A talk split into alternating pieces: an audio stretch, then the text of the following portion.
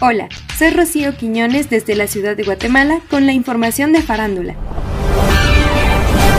Según el portal celeb.es, estas son algunas películas que cumplen 20 años. Los padres de ella. Después de anunciar su compromiso con Pam, Greg tiene que pasar unos días con los padres de ella para conocerles. Su suegro, Jim, es un ex miembro de la CIA. Es muy difícil de impresionar y desde el primer momento rechaza a Greg. Este último hará todo lo posible por cambiar su percepción de él. Scary Movie, la parodia de películas de terror más famosa. Después del asesinato de una estudiante, un grupo de adolescentes descubre que entre ellos hay un asesino. Cindy Campbell y sus amigos se ven aterrorizados por un psicópata enmascarado que busca venganza por un accidente el pasado Halloween.